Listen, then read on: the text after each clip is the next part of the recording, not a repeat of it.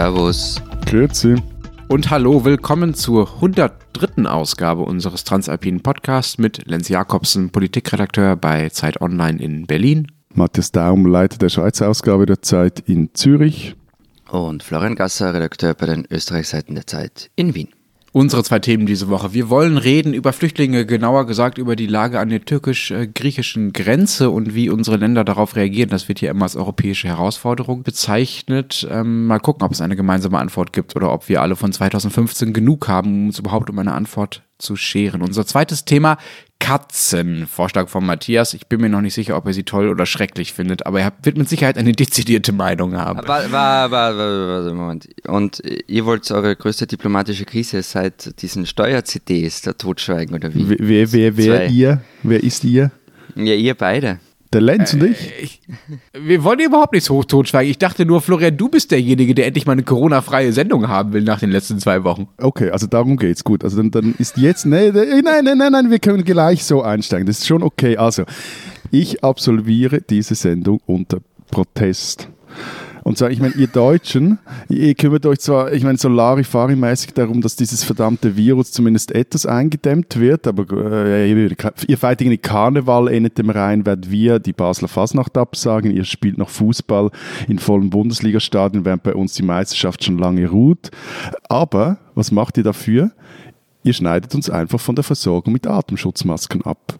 Also ihr lässt Lastwagen voller Mundschutzmasken nicht aus dem Land und obwohl die Schweiz äh, halt diese Masken über deutsche Händler in China geordert hat und auch gekauft und bezahlt hat. Also Freunde, so geht das nicht. Und zu Recht wurde in dieser Causa der Botschafter in Bern, in, im Übrigen Grüße Herr Riedel, ins Außendepartement zitiert. Und äh, im, im Übrigen mit Italien zieht die ja anscheinend ganz ähnliche Dinge ab. Also wie gesagt, unter Protest diese Sendung? Hm, also ehrlich gesagt, die Bundesregierung will halt verhindern, dass die panischen Schweizer da aus dem Süden einfach die deutsche Produktion aufkaufen. Ne? Wir sind halt ein bisschen gelassener und dann kauft ihr schnell alles weg, während wir noch nicht mal daran glauben, dass wir sie überhaupt brauchen, die Atemschutzmasken.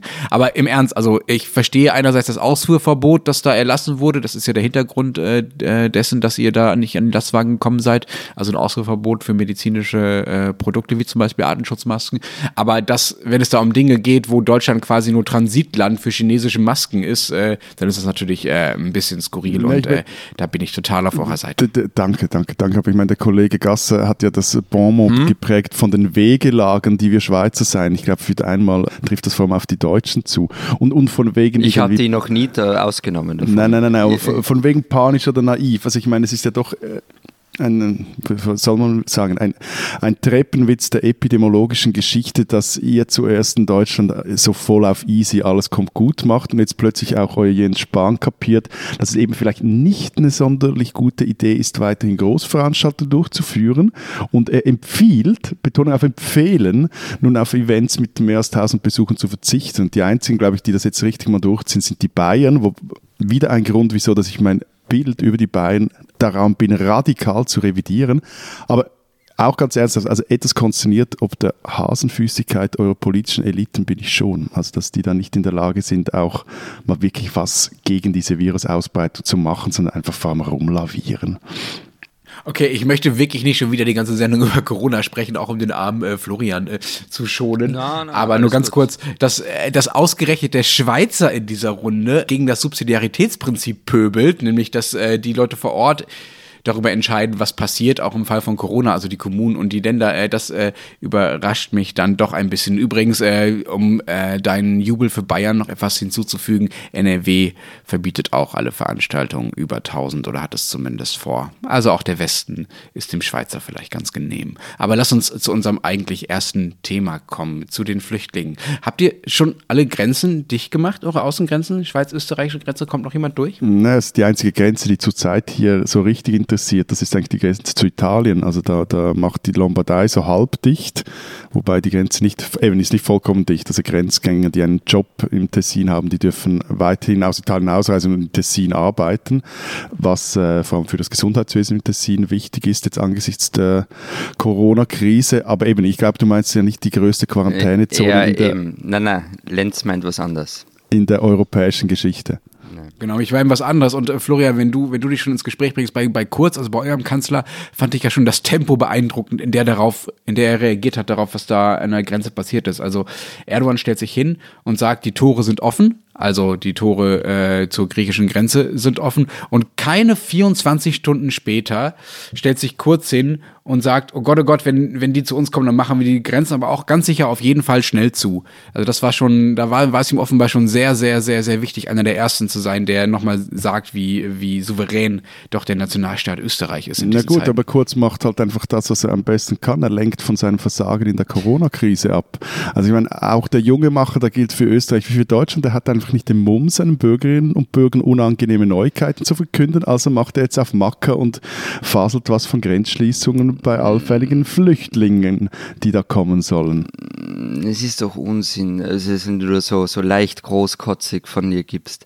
Also der Punkt ist halt, mit dieser Geschichte hat Sebastian Kurz wieder sein Lieblingsthema gefunden. Das sind seine Greatest Hits. Er kann wieder davon sprechen, Grenzen und Routen zu schließen. Und äh, damit wurde er ja, wenn ihr euch erinnert, seit 2015 bekannt, groß, mächtig und hat am Ende Wahlen gewonnen. Okay, und was, was ist das davon ein Gegenargument zu meiner Ablenkungsthese, die ich im Übrigen überhaupt nicht für großkotzig halte, sondern für sehr treffend, also gar ich nichts. Ich habe gesagt, wie du sie wiedergibst, nicht die These an sich.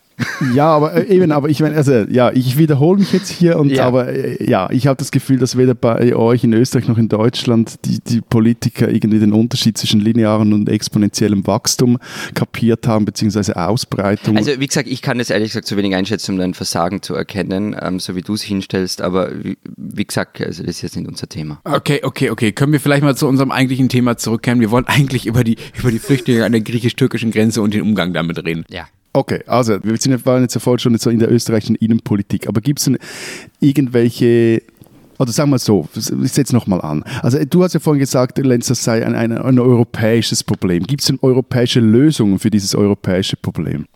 Ähm, nee, und zwar wegen euch nicht. Also nicht wegen euch Schweizer, aber wegen euch Österreichern und anderen, mhm. ähm, die äh, sich halt nicht an der europäischen Lösung beteiligen wollen. So einfach ist es ja. Ähm, ich würde eher deshalb auch eher von der Einsicht sprechen, was eine europäische Lösung angeht. Äh, es glaubt eigentlich niemand mehr daran, dass es dazu wirklich kommen wird. Es war ja sogar so, dass bei diesem EU-Türkei-Deal schon einige Ausnahmeregelungen für einige Länder drin standen. Also auch damals haben eigentlich schon nicht mehr alle wirklich mitgemacht. Und auch heute ist es so, dass Länder wie Ungarn, aber eben auch Österreich einfach zu deutlich sind in ihrer Ablehnung, was die Verteilung von Flüchtlingen, darauf, darum ging es ja dann, dann äh, angeht. Die wollen die einfach nicht haben. Also es gibt jetzt äh, aus Deutschland äh, zumindest mal die Zusage in einer sogenannten europäischen Koalition der Willigen, 1000 bis 1500 unbegleitete Kinder von den griechischen Inseln aufzunehmen, aber auch nur diejenigen, denen es am schlechtesten geht und eigentlich auch lieber nur die Mädchen und nicht die Jungen und eigentlich auch nur die unter 14.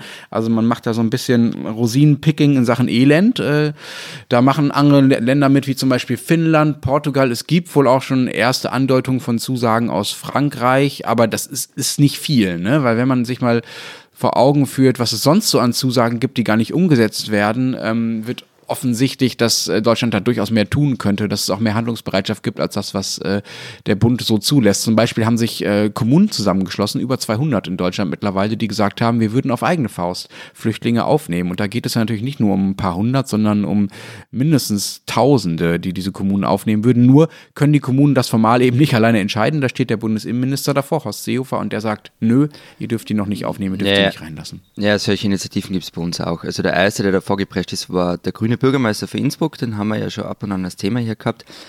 Und der meinte, die Stadt könne 200 Flüchtlinge aufnehmen. Aber das ist halt gleich wie bei euch, das sind halt leere Versprechungen, weil solange sich die Regierung keinen Zentimeter bewegt, äh, passiert da einfach nichts. Aber korrigiere mich, wenn ich mich irre, aber in eurer Regierung, äh, also die das entscheiden könnte und die sich bewegen könnte, da sitzen die Grünen doch drin. Also genau die ja, Partei, die auch den Bürgermeister in Innsbruck stellen. Also ist doch eigentlich die perfekte Konstellation dafür.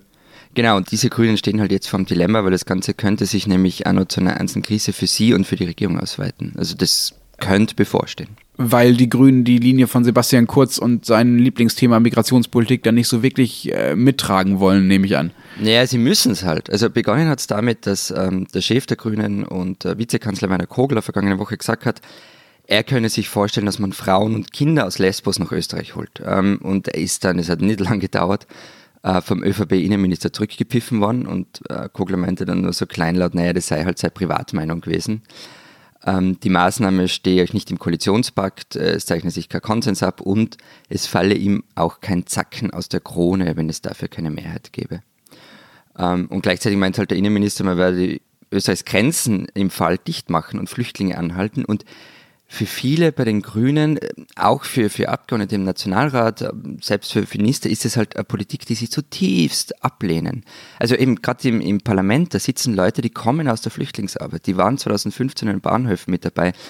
Und da ist halt die spannende Frage, wie lange sie da mitspielen. Also das weiß ich einfach nicht. Was, was ich äh, interessant finde, ich äh, versuche mich jetzt mal auf euer Thema einzulassen, auch wenn ich ja. das unter Protest mache, aber ähm, dass das Thema hier jetzt in der Schweiz mh, mm, so mau interessiert, beziehungsweise so diskutiert wird, was dann auch etwas absurd ist, als sei das eine Frage, die vor allem die EU, aber nicht unbedingt die Schweiz etwas angehen würde. Aber ist es, weil ihr in der Schweiz ähm, ganz anders und eben schon von Anfang an so drastisch äh, über, also mit, wegen den drastischen Maßnahmen wegen, bei Corona, also dass dieses Thema alles überlagert? Mm, also das wäre so die, die, die naheliegende Erklärung, aber ich glaube, sie greift zu kurz. Ich habe mir das auch überlegt. Also eben, wenn du jetzt auf alle Newsportale die Zeitungen anschaust, dann, dann ja. könntest du den Eindruck erhalten, aber ich glaube, das Ganze geht noch tiefer. Es ist einerseits, es ist so eine seltsame Schweizer Angewohnheit, dass man sich als äh, Nicht-EU-Mitglied von Dingen nicht betroffen und nicht angesprochen fühlt, die einem eigentlich aber früher oder später ganz direkt tangieren werden. Also jetzt in konkret diesem Fall, was an den EU-Außengrenzen passiert, das ist äh, für die Schweizer Asylpolitik von zentraler Bedeutung. Also immerhin sind wir beim Dublin-System mit dabei. Okay, ihr seid dabei, aber ihr dürft nicht darüber mitentscheiden, ja, wie es ja, aussieht. Ja, ne? ja, ja, wir, wir sitzen, um, um, schon mal aufs zweite Thema vorzugehen, wir sitzen am Katzentisch. Aber äh, es ist so, also, also bewegen tut das irgendwie so in, in linken bis sehr linken Kreisen, gab auch kleinere Demonstrationen in gewissen Schweizer Städten, aber so die und es wird auch darüber berichtet, das auch in den Zeitungen und, im Fernsehen und auch ausführlich berichtet. Es ist nicht so, dass das irgendwie einfach wegging, aber es ist, es ist immer noch sehr stark Auslandberichterstattung, das will ich eigentlich sagen. Also innenpolitisch mhm. ist das mäßigend. Das Skurrile ist ja, dass es äh, entweder wie bei euch in der Schweiz, sagen wir so eine Art Desinteresse gibt oder wie bei euch in Österreich, äh, wenn ich es richtig deute, ja auch eine, eine gewisse Ablehnung der größere, größten Teile der Bevölkerung von weiterer Aufnahme von Flüchtlingen.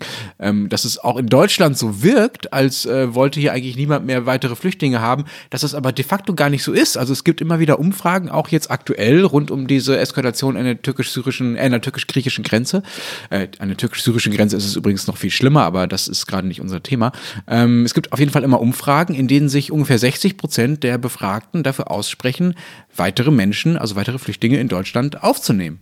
Aber, aber da, da kapiere ich es nicht, wieso dass dann die Bundesregierung auch in diesem Fall so zögerlich reagiert? Also haben die jetzt irgendwie Angst vor Maaßen und seiner Werteunion und, oder der AfD? Naja, auch diese 60 Prozent, äh, die für die Aufnahme sind, die drängen halt dann gleichzeitig darauf, dass es quasi eine Ja-Aber-Zusage, äh, dass Deutschland das nicht alleine macht und dass es halt eine systematische Lösung dafür gibt. Und das, das hatte ich ja gerade schon versucht anzusprechen, das äh, ist halt nicht so einfach, weil halt die anderen nicht mitmachen. Ja, also bei uns ist ja die Stimmung, du hast ja schon gesagt, genau umgekehrt. Es gibt Umfragen und das sind satte Mehrheiten dagegen, weitere Menschen aufzunehmen. Übrigens sogar eine ganz knappe Mehrheit unter den SPÖ-Wählerinnen und Wählern ist dagegen. Ähm, nicht nur, aber schon auch damit lässt sich halt auch die Linie von Sebastian Kurz erklären. Was mich aber an, an Deutschland wundert, ähm, diese 60 Prozent, warum sind die so leise, beziehungsweise warum höre ich die nicht so? Also bis Horst Seehofer angekündigt hat, dass man doch vielleicht Menschen aufnehmen könnte, habe ich eigentlich immer nur Stimmen gehört, die gegen die Aufnahme von Flüchtlingen sind. Na, dann liest du aber die falschen Sachen. Also es gibt schon noch andere Stimmen. Es gibt, äh, es gibt auch, sagen wir mal, die Grünen, von denen du ja auch schon gesprochen hast, äh, da die Annalena Baerbock, die Vorsitzende, hat deutlich gesagt, wir sollten äh, Flüchtlinge aufnehmen. Und zwar nicht nur die, die allerärmsten äh, 13-jährigen Mädchen, sondern auch äh, noch mehr. Ähm, und es gibt durchaus auch in der, in der Presselandschaft sozusagen noch Stimmen, die äh, genau das fordern. Aber du hast schon recht, dass sie ziemlich untergehen und dass sie auf jeden Fall nicht äh, 60 Prozent der Öffentlichkeit ausmachen, wie es diese Umfragen ja vielleicht naheliegen würden. Und so ganz erklären kann ich mir das auch nicht. Es ist mittlerweile äh, schon fast so, dass es fast eine Provokation ist, daran zu erinnern, dass 2015, was ja immer im Hintergrund meinungsbildend ist für das, wie wir heute auf Flüchtlinge blicken, also dass die Erinnerung an dieses äh, wichtige Jahr 2015, die Ereignisse damals, ähm, dass es fast schon verpönt ist zu sagen, dass das auch gute Seiten hatte oder dass es zumindest nicht nur eine völlige Katastrophe für dieses Land war. Ja, also sehr viele Flüchtlinge sind gut angekommen in Deutschland. Sie haben einen Job oder eine Wohnung zumindest äh, und sind dabei, sich hier zu integrieren. Und das war ja damals eine große humanitäre Geste von Deutschland, äh, so viele Flüchtlinge aufzunehmen, die ja auch übrigens außerhalb Deutschlands gefeiert und bewundert wurde. Also ich erinnere mich an die unzähligen Texte, die äh, Angela Merkel als äh, letzte Verteidigerin der humanitären Haltung äh, hochgehalten haben.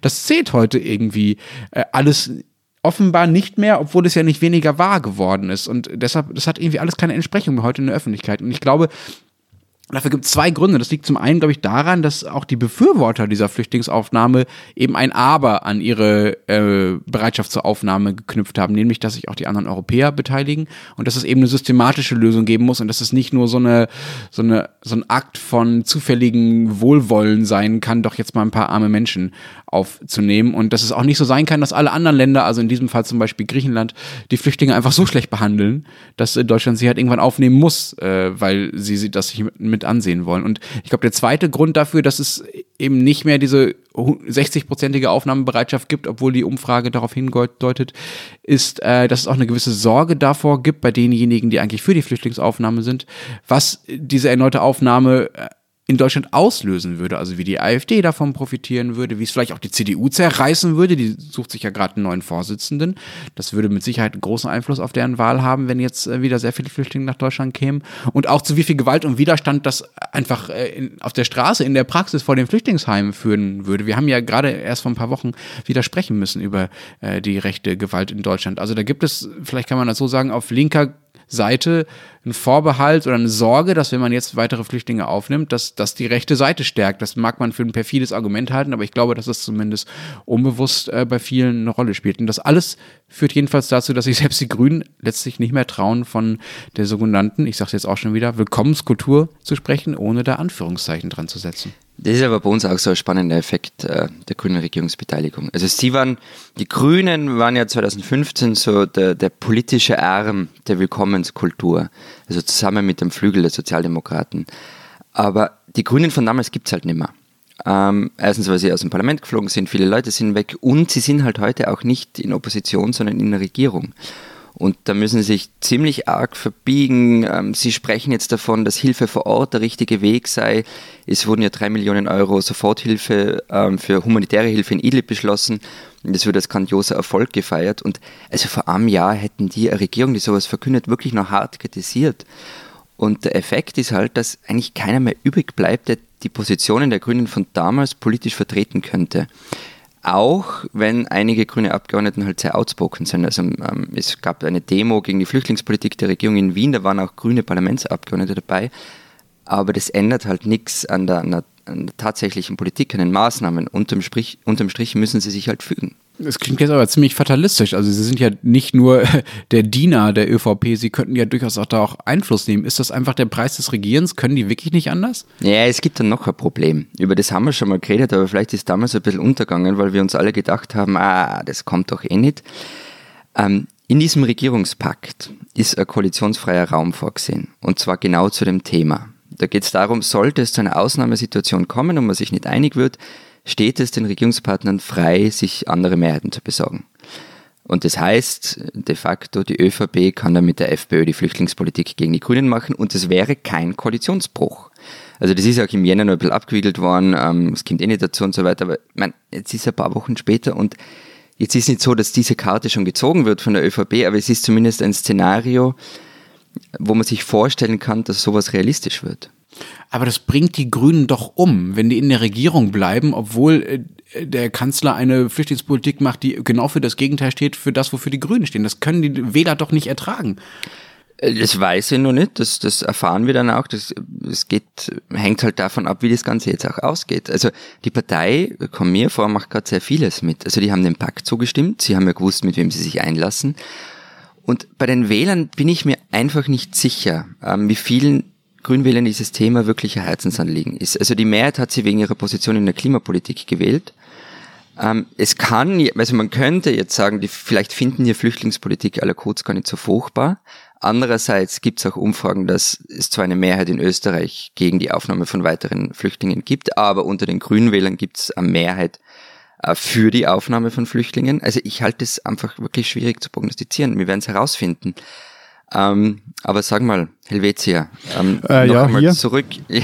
Oui, Chef. Na, na, noch einmal zurück, weil du hast irgendwie vorher das ähm, nicht so genau erklärt. Dieses Thema bei euch, warum ist es nicht so groß wie bei uns? Äh, wie gesagt, Habsburger. Also, ne, es ist nicht so groß in der Innenpolitik. Also, was ich vorhin gesagt Okay. habe, also es wird in der, äh, also, wenn man die gedruckte Zeitung noch als Maßstab nehmen kann, dann nachher ist es so, dass das im, Auslandteil oder im Internationalteil äh, sehr breit abgehandelt wird. Es war auch teilweise waren auch diese grauenhaften Bilder auf den äh, Frontseiten der Zeitungen oder in der Tagesschau, äh, Radionachrichten etc. Es ist nicht so, dass das nicht stattfindet, aber es findet so statt, dass es als, als ein außenpolitisches oder ein Thema der Auslandberichterstattung stattfindet und wenig der, der, als ein innenpolitisches Thema. Also zum Beispiel übers Wochenende wurde auf Lesbos eine Schule eines schweizerischen Hilfswerks abgefackelt. Das macht hier Schlagzeilen und zwar auch richtig große. Aber jetzt die Frage, ob die Schweiz zusätzliche Flüchtlinge aufnehmen soll oder nicht, die wird zurzeit nicht breit diskutiert. Das Einzige, was ich jetzt mitbekommen habe, ist, dass äh, es gab eine Mitteilung, aber die war auch nur schriftlich des Bundesrats, dass er das verfolgt und dass vermutlich damit zu rechnen sei, dass die Anzahl der Asylgesuche ansteigen werde in den nächst, nächsten Monaten. Und da spielt hier eben, das eine habe ich vorhin erklärt, so dieses ähm, ist ein EU-Problem, geht uns nur so semi was an. Das ist das eine. Das andere, was in der breiten Öffentlichkeit aber sicher auch hineinspielt, ist, dass die Schweiz das Jahr 2015 recht anders erlebt hat als Deutschland und auch als Österreich. Also diese großen Flüchtlingstracks, von denen wir alle noch die Bilder auch im, im Kopf haben, wie die da von Bahnhof Budapest losliefen, äh, ähm, die, die zogen damals an der Schweiz vorbei. Also äh, das war vielleicht auch pures Glück, Zufall etc. Ähm, also deshalb ist das, das, das Flüchtlingsthema, wenn es jetzt um, um diese Flüchtlinge geht, wenn es um die, die, EU-Grenze Türkei, Griechenland geht, hierzulande nicht derart, ich sage jetzt mal, innenpolitisch emotional aufgeladen. Genau, bei uns ist es nämlich genau umgekehrt. Also bei uns gilt die von Sebastian Kurz ausgerufene Devise 2015 darf sich nicht wiederholen. Also gerade am Sonntag hat er wieder davon gesprochen. Ähm, da hat er auch gesagt, dass damals die Grenzen zu Ungarn aufgemacht worden wären. Das ist natürlich Unfug, weil im Schengen-Raum die Grenzen offen sind und es war genau das Gegenteil. Später wurden die Grenzen nämlich dicht gemacht, aber das wird halt dann nicht dazu gesagt. Ähm, und 2015 steht halt in Österreich für eine, eine gewisse Form von Kontrollverlust. Der Staat habe da irgendwie sein Machtmonopol in Teilen verloren, als Flüchtlinge durchs Land gezogen sind. Und mit diesen Bildern in den Köpfen arbeitet man halt. Diesen Schweizer sollten Sie kennen. So ganz ehrlich gesagt kannte ich Gurdin Orlik bis am vergangenen Samstag nicht. Sein Bruder, der war mir so halbwegs ein Begriff, aber bei der äh, Lektüre des Magazins des Tagesanzeigers äh, lernte ich, dass das, also Kurdin, dieser Kurdin Orlik, einer der besten Schwinger der, der Schweiz sei, beziehungsweise einer der am vielversprechendsten Schwingern der Schweiz. Also Schwingen, das ist dieser Sport, zwei Typen in ähm, so Überhosen, also angezogen in Überhosen, sich in einem äh, Sägemehlring versuchen, auf den Rücken zu legen. So, große Sache hier, mich interessiert das jeweils semi. Aber darum geht es jetzt nicht. Spannend ist der Mann, weil er sich als einer der ersten aktiven Schweizer Spitzensportler geoutet hat als schwul. Orlik ist also quasi der Thomas Hitzelsberger der Schweiz. Gegenüber dem Magazin sagte er, ich wusste schon immer, dass ich schwul bin, sicher seit ich zwölf war, aber ich dachte, das ist falsch, das kann nicht sein. Und so hatte er also jahrelang mit dem zu kämpfen und an dem rumzugnagen, bis er sich dann outete, zuerst gegenüber seinem eigenen Umfeld, dann auch gegenüber seiner Familie und jetzt am vergangenen Samstag gegenüber der ganzen Schweiz und vor allem der Schwingszene der Schweiz, die als doch eher konservatives Milieu gilt. Diese wiederum die Szene, die reagierte, man könnte sagen, relativ cool oder man könnte auch sagen, etwas unbeholfen. Auf jeden Fall ließ sich dann der Geschäftsführer des Eidgenössischen Schwingerverbands zitieren. Wir Schwinger sind ein Abbild der Gesellschaft. Bei uns gibt es genauso die Konservativen, wie es die Modernen gibt, die sagen, ja, so ist es heute eben. Gordin Orlik, trotzdem muss man sagen, ein Schweizer, den man kennen sollte.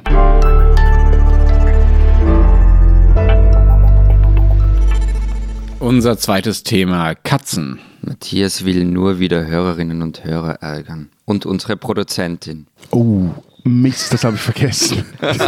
ah, sorry, Frieda. Ähm, nee, aber, aber da müssen wir jetzt durch. Sollen wir es absagen? Nein, nein, nein, nein, nein, nein, nein, nein, nein, nein, nein. Mir kommen gerade in diesem Moment wahnsinnig viele Leute, auch sehr gute und enge Freundinnen sind, die ich damit brutal verärgern werde, mit denen ich auch schon darüber gestritten habe. Aber wurscht, wir haben schon mal über Hunde gesprochen. Und wer, ja. über Hunde spricht, der muss auch mal über Katzen sprechen. Ja, wir erinnern uns leider an deinen äh, Hundefetisch, ähm, äh, besonders mit einem speziellen Hund. Ne? Wo, wobei du, du, du kriegst ja vor allem das Hundefett ab, äh, weil du dich als, äh, wie soll ich es jetzt sagen, nicht ausgesprochen hundeliebender Mensch geoutet Nein, er hast. hat, er hat überhaupt gesagt, er mag keine Haustiere. Ich glaube, das war ganz allgemein gehalten, oder? Das sage ich auch diese Woche wieder. Da kenne ich, kenn ich keine Gefangenen. Also. aber ich, ich muss, na, Moment, ich muss noch ganz kurz was dazu sagen. Ich, normalerweise, selbst wenn wir über irgendwelche Themen reden, wo man sich denkt, warum sollen wir darüber reden, weiß ich ungefähr, was ich sagen werde. Ich habe keine Ahnung, warum wir über Katzen sprechen sollen. Und ich habe keine Ahnung, was wir jetzt da besprechen werden. Das wollte ich nur vorweg schicken, aber ich glaube, Matthias klärt mich gleich auf, oder? Also wir haben schon über Würste gesprochen, jetzt können wir doch... Ja, ja eben nein, das ist der Grund ist, wir haben über Hunde gesprochen, jetzt reden wir mal über Katzen. Würste spielen in meinem Leben eine größere Rolle als Katzen, aber... ja, solange die, die Katzen nicht verwurstet werden. So, also, nein, der Punkt ist, dass mir etwas aufgefallen ist, aber dazu spät. Und zwar, es gibt einen großen Unterschied zwischen unseren drei Ländern und Österreich ist für einmal Avantgarde. So, das ist jetzt der Cliffhanger. Also, nein, ich meine, allein in der Stadt Zürich leben pro Quadratkilometer 430 Katzen. Schätzung ist aber etwa zehn Jahre alt, also heute dürften es gegen 600 sein.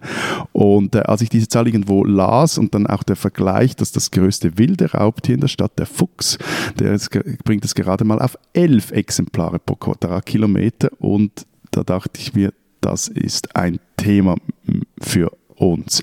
Und um nochmals die größere Perspektive einzunehmen, also in der Schweiz leben 1,6 Millionen Katzen und davon sind 300.000 sogenannte Streuner, also die irgendwo wild rumlaufen. Also in Österreich äh, sollen es 1,5 Millionen Katzen sein, das heißt in jedem vierten Haushalt leben eine oder mehrere und wie viel Streuner es gibt. Also 1,5 Millionen sind die, die man, von denen man weiß, ähm, wie viel Streuner es gibt. Ich habe keine Ahnung. Ich weiß auch nicht, wie ihr das in der Schweiz jemals gezählt haben wollt.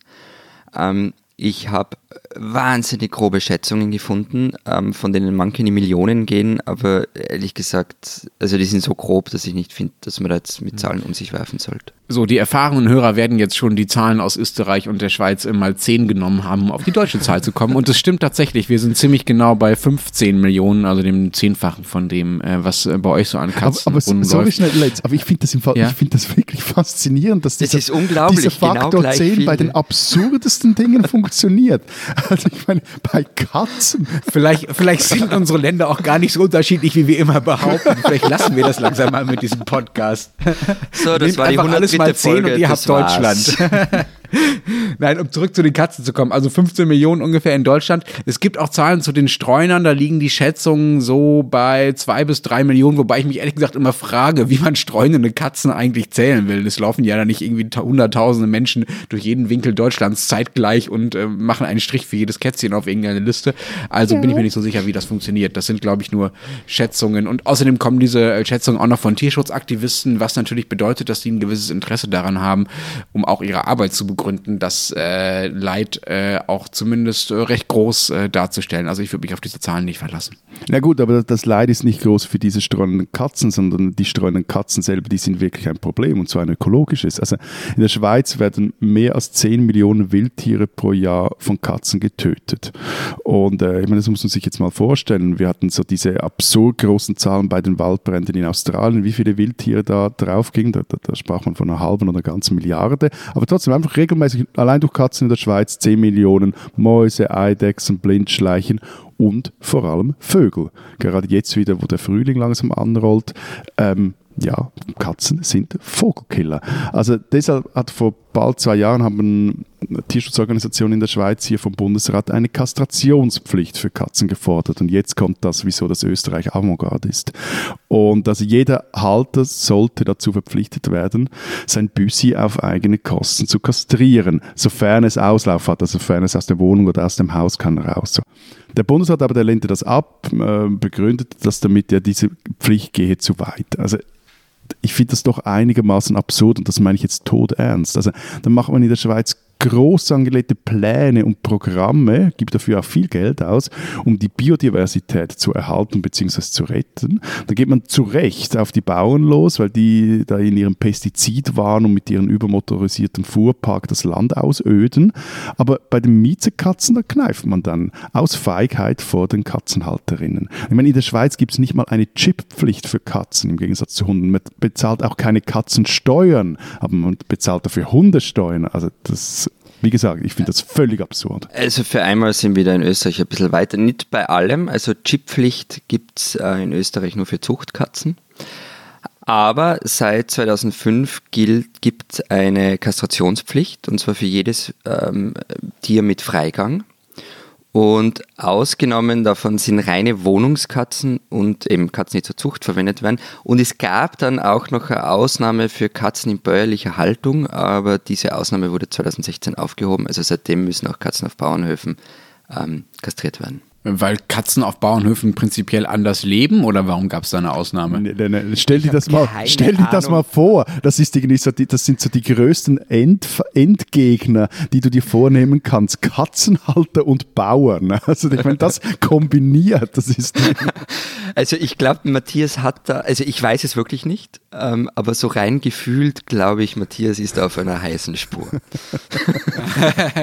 okay, reden wir bald mal wieder über Lobbyismus. Aber wie gesagt, es ist eh vorbei. Also seit vier Jahren ist das, hat sich das eher erübrigt. Okay, okay. Auch in Deutschland äh, gibt es das, ne? Also die meisten Bundesländer äh, und äh, Städte und Gemeinden äh, sind längst ermächtigt, so eine Pflicht äh, zur Kastration äh, zu erlassen bei den Tierhaltern in ihren, in ihren Orten. Ihr könnt ja wirklich noch griffige Gesetze schreiben, wenn es denn nötig ist, Lenz. Ich bin, ich bin verblüfft. Moment, Matthias, du hast, danke, dass du das sagst, weil du hast es exakt falsch verstanden. Es ist nämlich genauso ein griffiges Gesetz wie in dem Fall Corona. Es geht wieder darum, dass der Bund etwas empfiehlt oder den Ländern und den Kommunen, also den untergeordneten Ebenen, Subsidiaritätsprinzip, in der Schweiz eigentlich recht groß, erlaubt etwas zu tun oder empfiehlt ihnen etwas zu tun. Und das können die Kommunen da machen. Machen übrigens nicht allzu viele Kommunen. Also es ist jetzt nicht so, dass äh, alle Städte äh, in Deutschland gesagt haben, jo, wir äh, zwingen unsere Katzenhalter, ja, Katzen zu kastrieren, aber sie können. Larifari Teutonen, aber egal.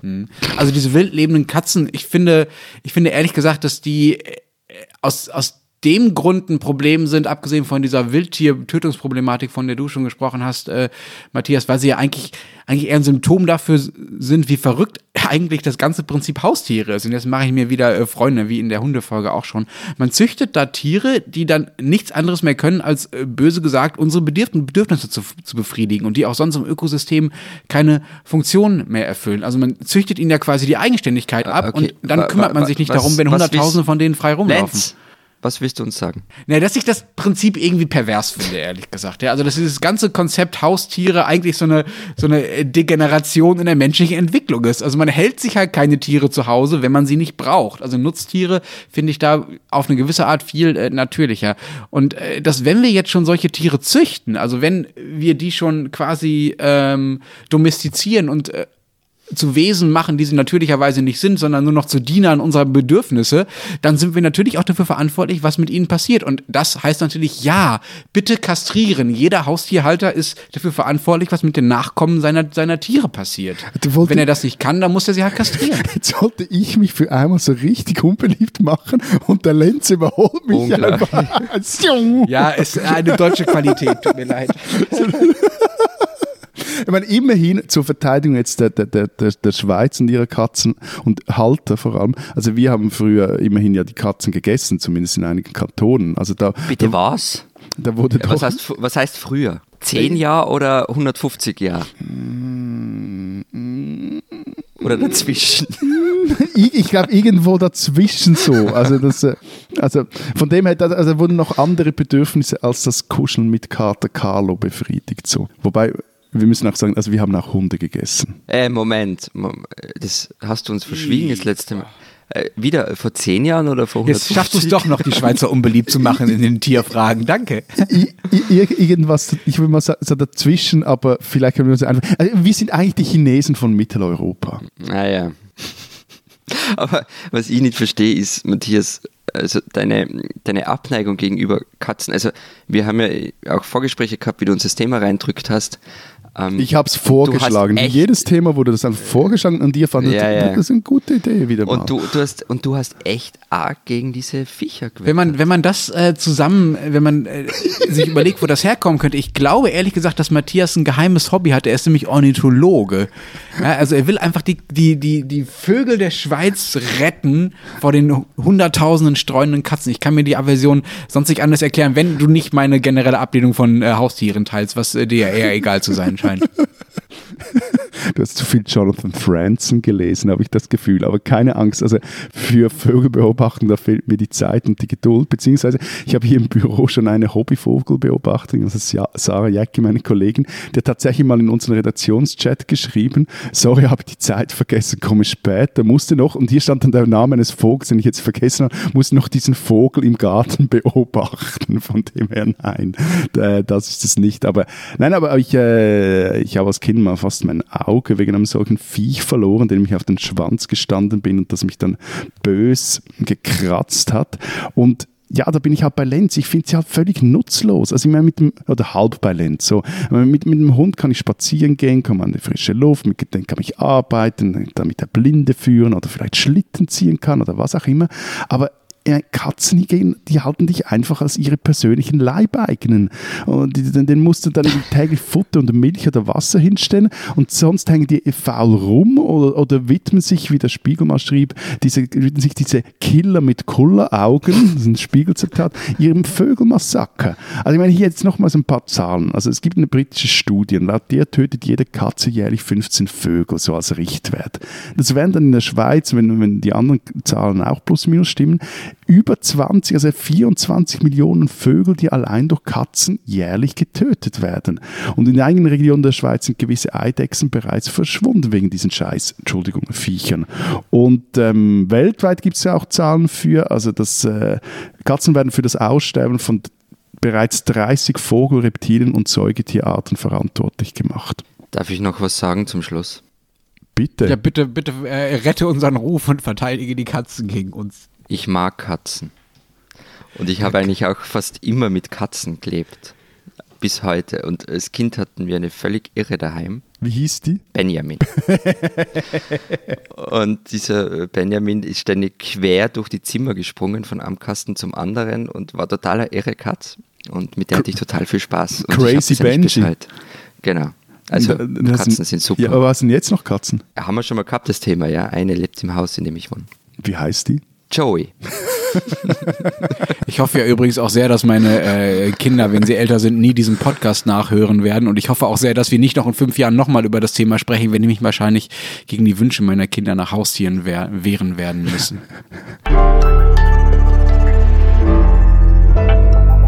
Die spinnen, die Österreicher. Wir bleiben kurz tierisch. Wir haben schon öfter über diese österreichischen Polizeipferdestaffeln gesprochen und uns auch darüber lustig gemacht. Das war ein Lieblingsprojekt des frühen FPÖ-Innenministers Herbert Kickel und als der weg war, da waren aber die Pferde, zehn waren es an der Zahl, schnell wieder fort.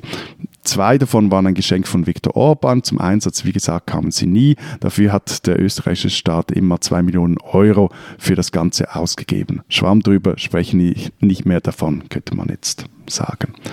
Aber Österreich ist halt recht versessen. Nicht nur auf Pferde, sondern vor allem auf Orden. Und wer nicht bei drei im Sattel sitzt, der erhält in diesem Land einen Orden an die Brust geheftet. So wurden also am vergangenen Freitag die Beamten der nie eingeführten Pferdeeinheit im Innenministerium geehrt. Auf Kritik unter anderem aus der Polizeigewerkschaft meinte man im Ministerium, das Projekt sei zwar, Zitat, per se zu hinterfragen gewesen, Zitat Ende, aber die Beamten hätten sich im Rahmen ihrer Aufgaben über das normale Maß hinaus engagiert und eingesetzt und, Zitat, dieser Einsatz anzuerkennen und zu honorieren, das gelte es nun. So, also heißt, auch wenn du in Österreich irgendeinen Schwachsinn machst, irgendeinen Schmarren, der niemand interessiert, der nichts bringt, der zwei Millionen Euro kostet, am Schluss hast du einen Orden an der Brust. Irgendwie spinnt ihr völlig, aber irgendwie seid ihr auch recht cool.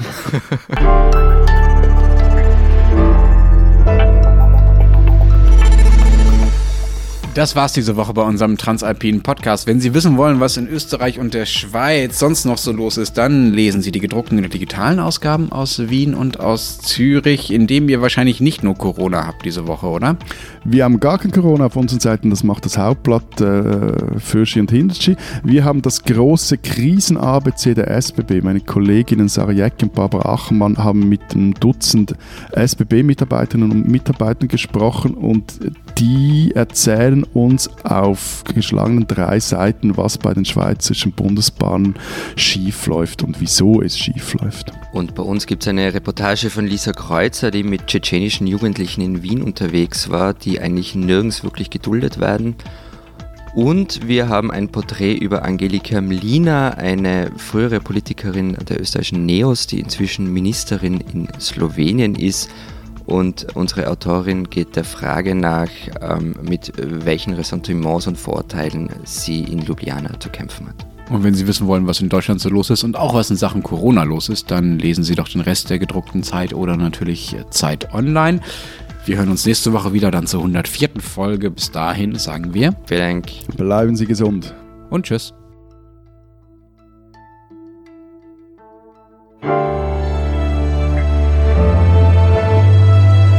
Hallo, ich bin Sven Stockram. Und ich bin Melanie Büttner. Und wir machen den Zeit Online Sex Podcast. Und da sprechen wir über Ihre Orgasmen und seine Orgasmen, Penisse und Vulven, Bedürfnisse beim Sex, Porno, Lustlosigkeit, queeren Sex, glückliche Beziehungen. Und alles wissenschaftlich fundiert, immer montags, alle zwei Wochen. Überall, wo ihr Podcasts hört.